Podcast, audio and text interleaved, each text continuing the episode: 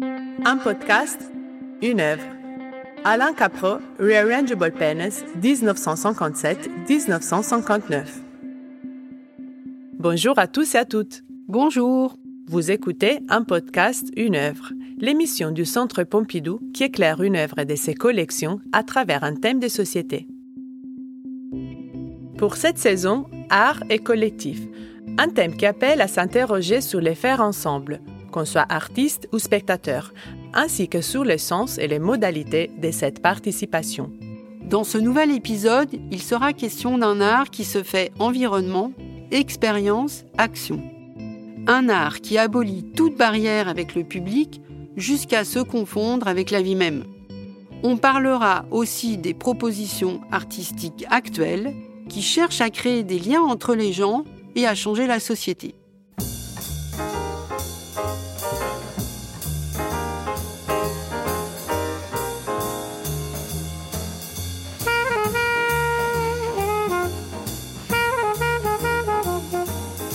Quand elle est exposée au Musée national d'art moderne, l'œuvre dont nous allons vous parler n'attire pas toujours l'attention des visiteurs. C'est vrai qu'à première vue, il est difficile de percevoir son importance historique. Certains pensent même qu'il s'agit d'un reste de chantier. Cela n'aurait pas déplu Alain Capro, pour qui art et vie étaient inséparables et qui aimait répéter C'est tout un art que d'oublier l'art. Elisa Hervelin, conférencière au Centre Pompidou, va nous la décrire. Alors nous nous trouvons devant l'œuvre d'Alan Capro, Rearrangeable Panels de 1957-1959. De loin, c'est une œuvre qui a une dimension assez imposante. Elle fait 2,43 m de haut. C'est comparable à un long mur ou à une longue palissade. C'est neuf panneaux qui sont reliés entre eux et qui s'enchaînent le long du mur à 90 degrés. Donc ça crée des, moments en, saillie et des moments en creux. C'est une œuvre qui a l'air euh, de loin plutôt bricolée, improvisée. On devine que les, matériaux qui recouvrent ces neuf panneaux sont plutôt pauvres, plutôt hétérogènes. Mais euh, la palette, elle est assez, euh, assez homogène en fait. Il y a du blanc, du noir, on passe par des ocres, des marrons, des gris argentés.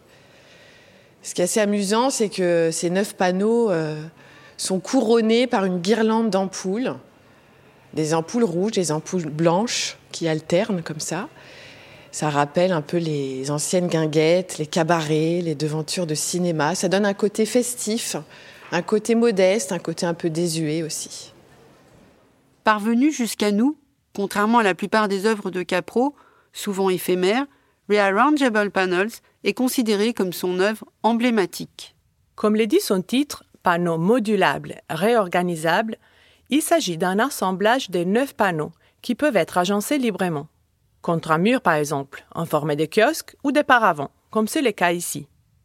Modulaire, flexible, Rearrangeable Panels est ainsi une œuvre ouverte à l'interprétation et à la participation.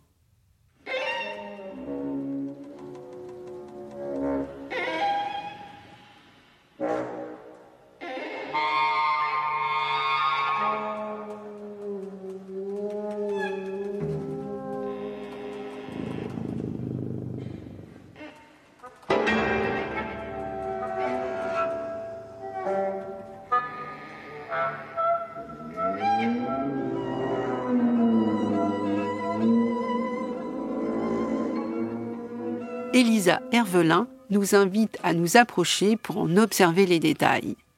Le premier panneau, il est tout blanc, blanc cassé. On devine qu'Alan Capro a déposé une matière picturale assez épaisse pour recouvrir tout ce panneau et qu'ensuite il est allé la triturer avec ses doigts puisque l'on aperçoit des, traces encore visibles ici. Ça donne un côté mouvementé, un effet de texture. Le second panneau, c'est du bitume et des feuilles de chêne séchées, donc de couleur brunâtre, qui forment une sorte de tapis. Elles sont collées assez serrées et elles ont la tête plutôt en bas, donc on devine une sorte de chute. Euh, on voyage comme ça euh, dans l'automne, dans le vent. Le troisième panneau, il est plus étroit. Une vingtaine de centimètres seulement. Il est face à nous et il est recouvert euh, dans les deux tiers du bas par euh, des miroirs qui tout de suite viennent accrocher notre image. Et du coup, on peut euh, s'amuser avec cette œuvre qui absorbe tout ce qui l'entoure. Le, quatrième panneau, il est tout noir et on devine que c'est une matière un peu visqueuse puisque on voit des traces d'outils. C'est un noir qui est mat, qui est profond un noir assez particulier, pas de la peinture d'ailleurs, puisqu'Alan Capro a choisi de peindre avec du bitume. Le suivant, c'est un collage de papier, des papiers euh, de couleur ocre, marron, beige, noir, une grande tache rouge en haut, une petite tache noire et en dessous euh, les empreintes des doigts de Capro dans la peinture noire. Le suivant euh, nous ramène à l'automne comme le précédent, c'est ce fameux tapis de feuilles que l'on retrouve à nouveau. Ensuite, on a un, panneau euh, face à nous qui est entièrement recouvert de pommes, de poires, de citrons artificiels, comme ceux qu'on trouverait euh, dans les décors d'épicerie, dans les étals euh, de rue, pour donner envie aux, gens d'acheter des fruits et légumes. Donc tout de suite, c'est vrai que ça peut évoquer comme ça le, le sens du goût. Traces de doigts, matériaux modestes, éléments du quotidien, c'est comme si Capro cherchait à fixer la vie sur ses panneaux. Oui, à annuler la distance entre l'art et la vie de tous les jours. Le panneau d'après, il est argenté et il est fait d'une myriade de petits miroirs brisés, recollés les uns aux autres.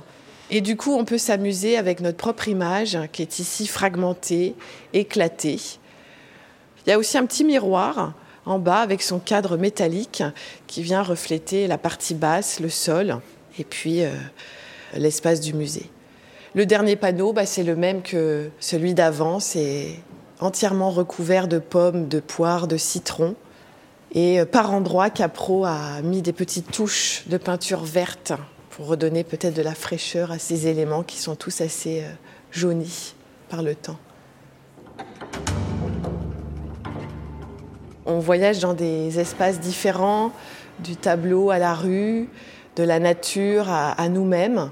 On va de la peinture à l'assemblage et on est dans quelque chose qui évoque la, poésie de la vie de tous les jours, quelque chose d'un peu brut, d'un peu ordinaire et quelque chose d'assez euh, vivant aussi, hein, puisque euh, cette œuvre, elle attrape aussi l'espace autour d'elle.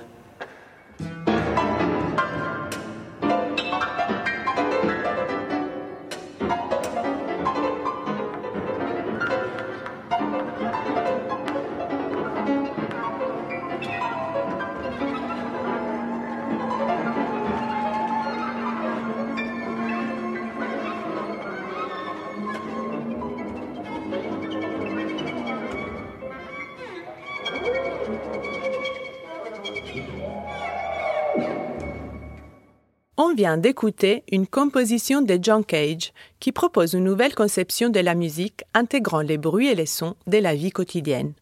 Comme dans la pièce Water Music de 1952, où on entend par exemple de l'eau versée d'un récipient à un autre et des chansons diffusées par une petite radio.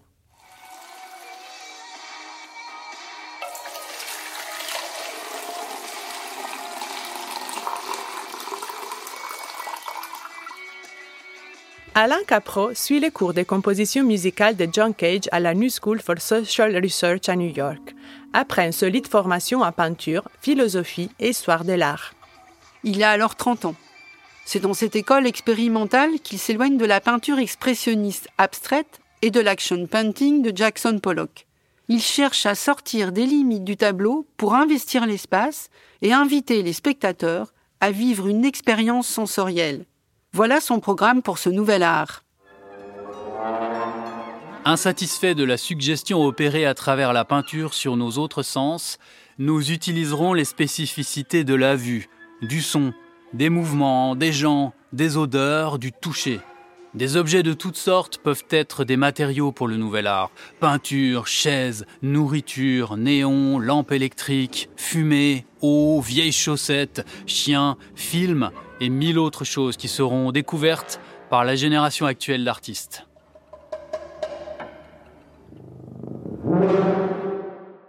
Rearrangeable Pennes est l'œuvre qui marque cette transition de la peinture à l'environnement et puis au happening. Nous sommes à New York à la fin des années 50.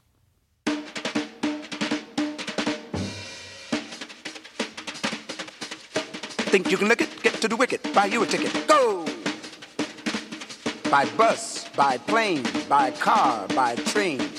New York, New York. What they call a something else town. A city of more than 8 million people with a million people passing through every day.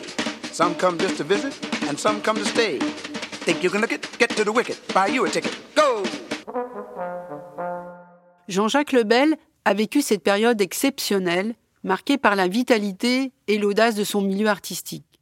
Peintre, performeur, écrivain, il organise les premiers festivals de happening en France au tout début des années 60. Ami de Capro, avec lequel il a souvent collaboré, il nous raconte comment ils se sont rencontrés. C'était à New York en 1961.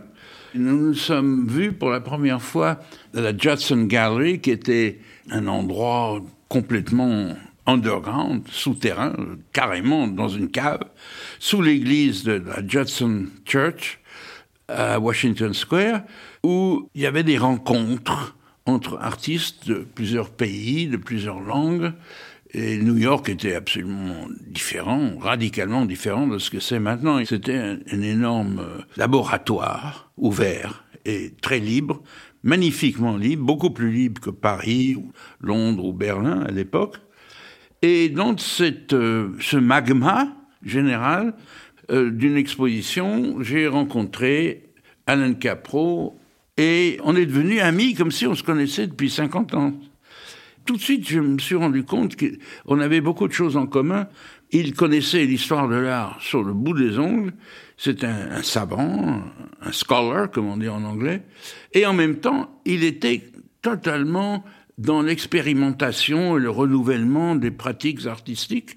Il suivait à l'époque les cours de John Cage à la New School, comme la plupart des amis euh, qui faisaient des happenings et des mouvements Fluxus de l'époque, n'est-ce pas? Nous sommes en 61, le Fluxus est en 62, mais bon, déjà c'était le bouillonnement intellectuel et artistique euh, le plus intéressant et des plus intéressants que j'ai vu de ma vie.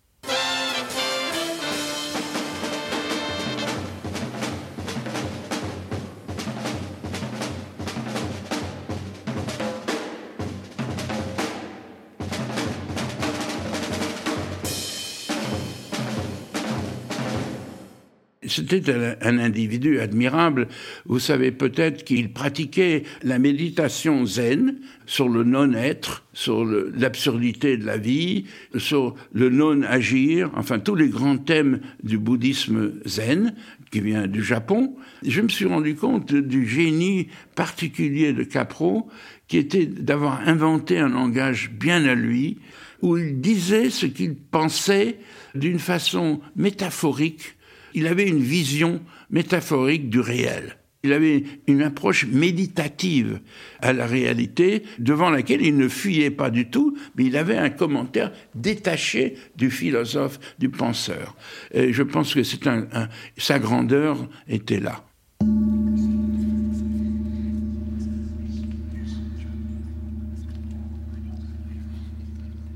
Peu de temps après avoir réalisé Rearrangeable Penis, Capro déclare voir de plus en plus l'œuvre d'art comme une situation, un événement. C'est la naissance du happening, concept qu'il forge autour du hasard, de l'improvisation et de la participation du public. This is a lecture on how to make a happening. There are 11 rules of the game. 1. Forget all the standard art forms. Don't paint pictures, don't make poetry, don't build architecture, don't arrange dances, don't write plays, don't compose music, don't make movies. And above all, don't think you'll get a happening out of putting all these together. Oubliez toutes les formes d'art standard. Ne peignez pas de tableaux, ne faites pas de poésie, ne construisez pas de l'architecture, ne chorégraphiez pas de danse, n'écrivez pas de pièces, ne composez pas de musique, ne tournez pas de films, et surtout, n'allez pas imaginer que vous ferez un happening en mélangeant un peu de tout ça happening, comme vous savez, d'après la chanson de Bob Dylan, qui a popularisé le nom, c'est ce qui est en train d'advenir, ce qui se passe. c'est très intéressant de savoir que la première personne à utiliser le mot happening dans le sens où Capro l'entendait, c'est pas un artiste, c'est un poète. C'est Gregory Corso, le grand poète de la Beat Generation, qui a écrit un très beau poème qui s'appelait Happenings in Harlem. En fait, c'est une locution, une façon de parler qui appartient au monde des, Noirs américains. Ils ont leur propre vocabulaire, leur propre façon de parler qui est très imagée. Par exemple, ils, ils parlent de what's happening, dans le sens de qui est-ce qui joue dans tel orchestre à tel endroit? Le mot a été popularisé dans les années 40 et 50 dans le milieu du jazz, le milieu de la nuit. Il a ensuite été, si je puis dire, repêché par Capro, qui s'en est servi dans un sens plus artistique. The point is to make something new, something that doesn't even remotely remind you of culture. L'objectif, c'est de faire quelque chose de nouveau, quelque chose qui n'ait absolument rien à voir avec la culture. Au mois d'octobre 1959, Alain Capro réutilisait Rearrangeable Penis en tant qu'élément du décor de son premier happening, intitulé simplement 18 Happenings in Six Parts, en français 18 happenings en six parties. L'événement a lieu à la Ruben Gallery. Cette minuscule galerie d'art se trouvait dans Manhattan, à Greenwich Village, un quartier avec de nombreux ateliers d'artistes, des bars de musique folk, des clubs de jazz et des librairies où chacun pouvait lire ses poèmes. Au centre, dans le Washington Square, avaient lieu des rassemblements de mouvements d'émancipation féministes et des minorités afro-américaines et homosexuelles. C'était le lieu de la contre-culture new-yorkaise, alors en pleine effervescence politique et créative.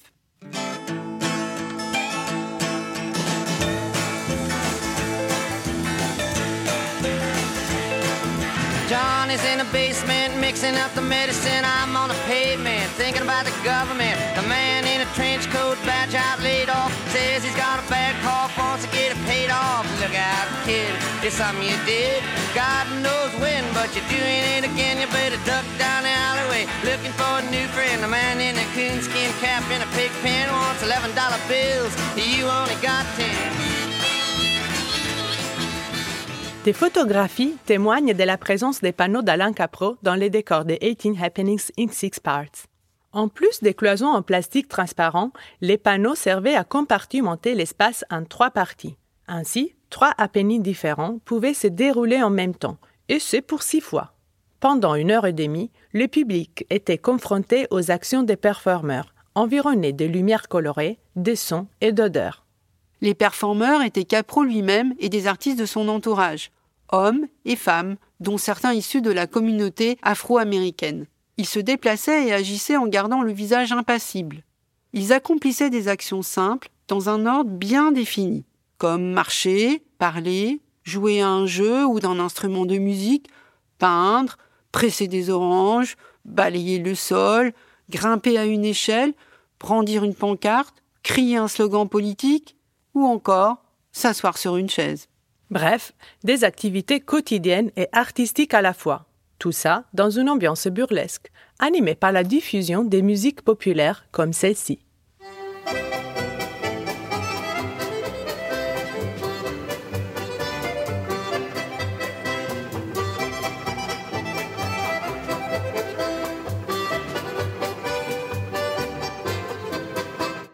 C'était plutôt une renaissance par rapport à Dada et par rapport à la révolte radicale contre le marché de l'art, contre le Wall Streetisme, contre la transformation de l'art en marchandise.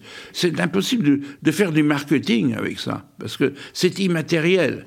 Ce qui nous intéresse, c'est le, processus de réinvention du monde, de réinventer les relations entre les êtres vivants, et de, transformer le langage et de, réintroduire la notion de jeu, J-E-U, c'est-à-dire l'activité ludique. Nous nous sommes rendus compte, à la fin des années 50, que l'art étant devenu malheureusement une vulgaire marchandise, ne jouait plus ce rôle, n'assumait plus cette fonction de connexion interpersonnelle entre les êtres humains, entre les artistes.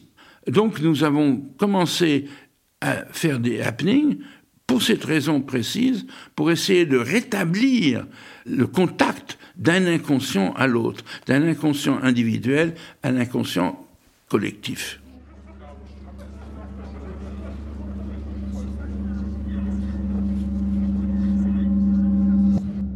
ce qui m'intéressait moi, alors je parle en mon nom, pas au nom de Capro, là, ce qui m'intéressait, c'est que le happening est, une aventure sensorielle, personnelle, subjective, ou intersubjective. C'est une expérience que vous vivez, que vous vivez bien ou mal, mais généralement c'est bien.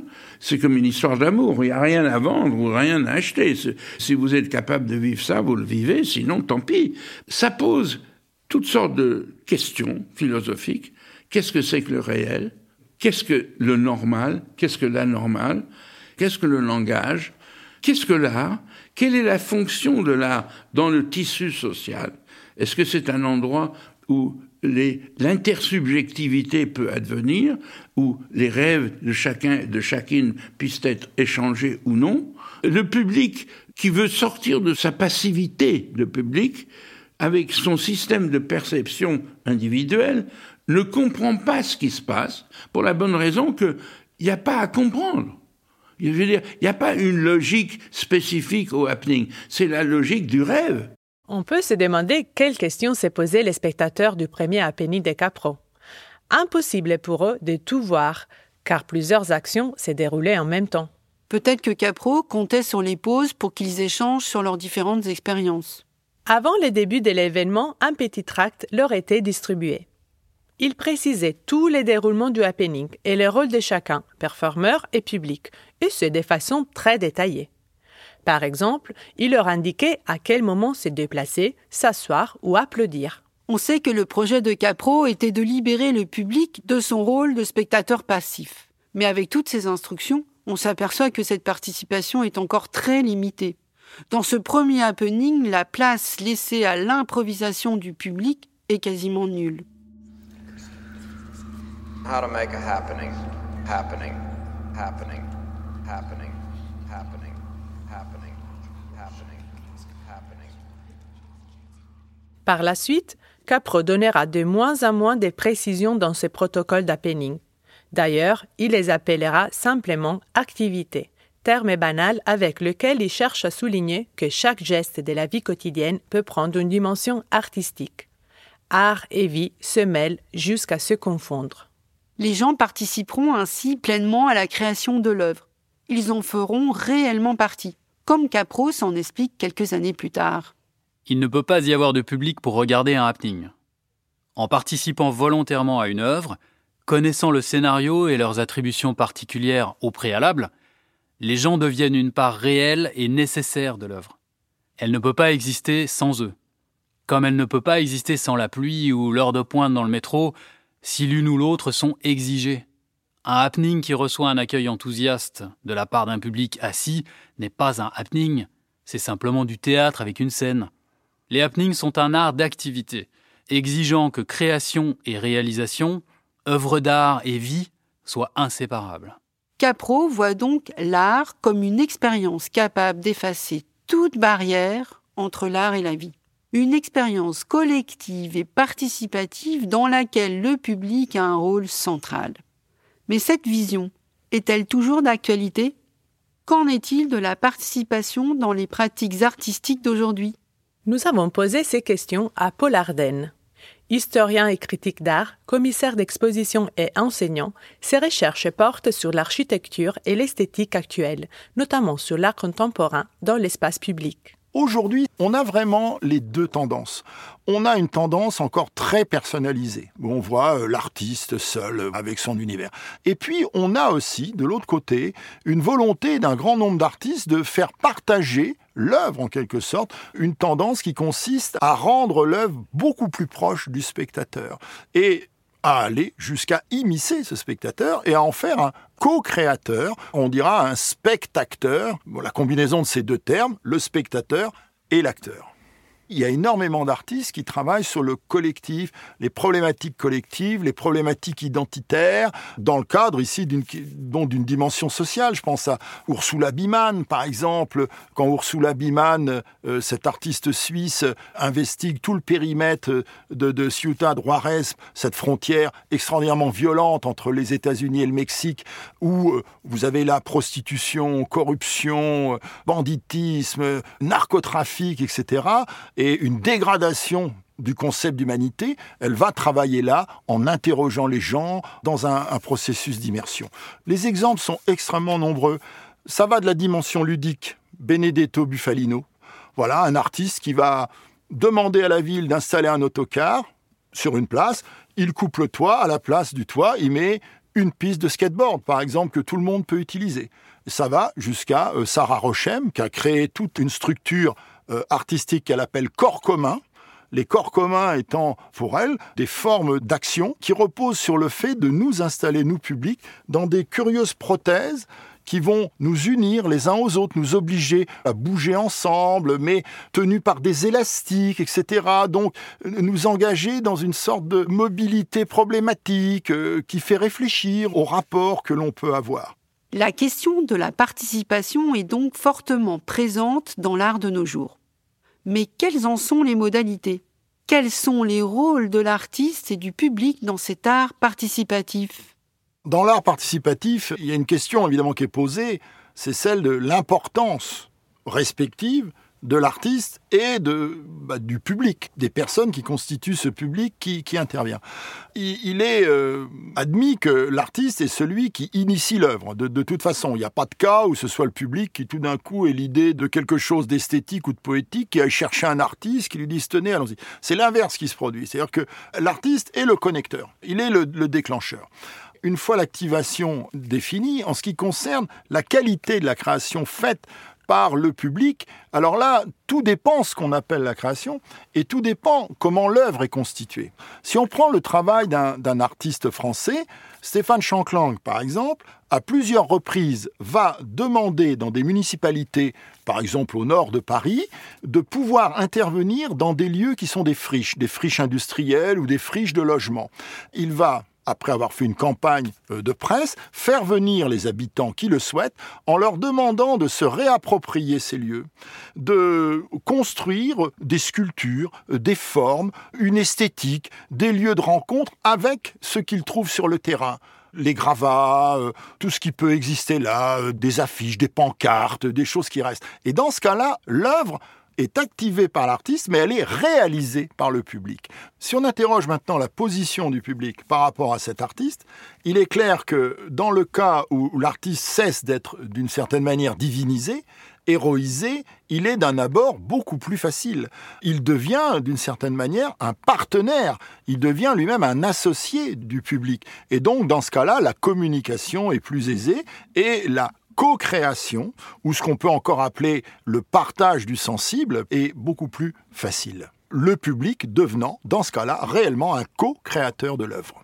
On peut alors se demander quel est le but, le sens profond de cette collaboration entre artistes et public. L'art participatif aurait-il sa part à jouer dans notre société? Est-ce qu'on peut envisager un art qui soit réellement social? Ça veut dire un art d'abord qui parle à tous qui constitue une sorte de langage non pas élitiste, mais un langage du partage. C'est-à-dire un art qui renvoie à la question de l'art démocratique ou de la démocratie dans l'art. Sachant que la modernité, à partir du 19e siècle, va créer un modèle qui est antidémocratique, où bien souvent on voit que l'artiste se considère comme une sorte de démurge, une sorte de, de divinité de la poétique et de l'esthétique qui impose sa vision sans que celle-ci puisse être contestée.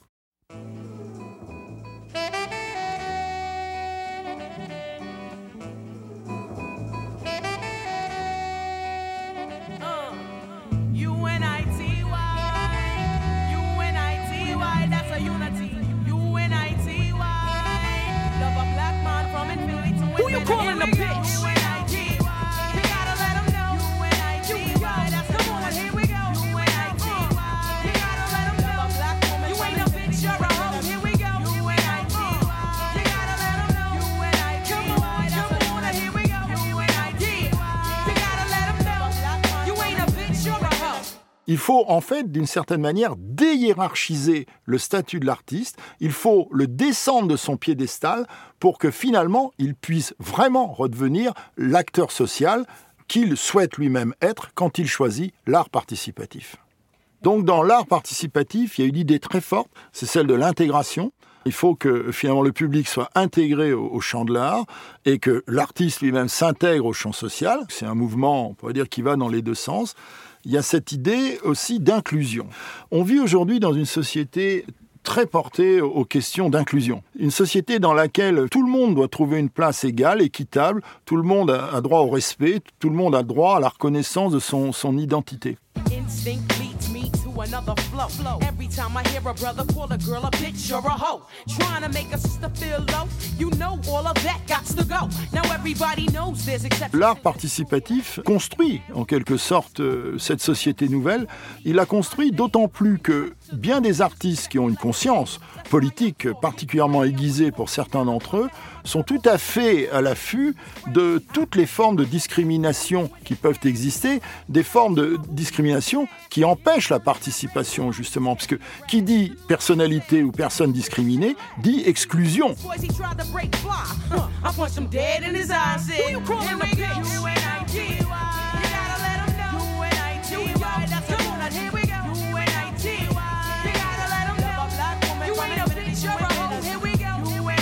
Nous venons de comprendre à quel point l'art participatif peut contribuer à la construction d'une société plus inclusive.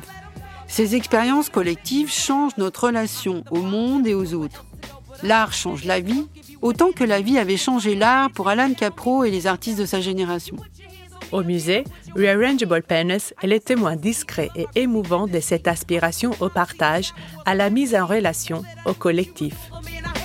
On espère que cet épisode vous donnera envie de prendre part aux actions artistiques qui aujourd'hui encore transforment notre quotidien. Merci à toutes et à tous d'avoir écouté cet épisode de l'émission Un podcast, une œuvre du Centre Pompidou. Écriture et réalisation Alice Maxia et Florence Sayak-Mora. Enregistrement Yvan Gariel. Montage et mixage Antoine Daon. Habillage musical, Lawen Ben Krayem et Nassim Kouti.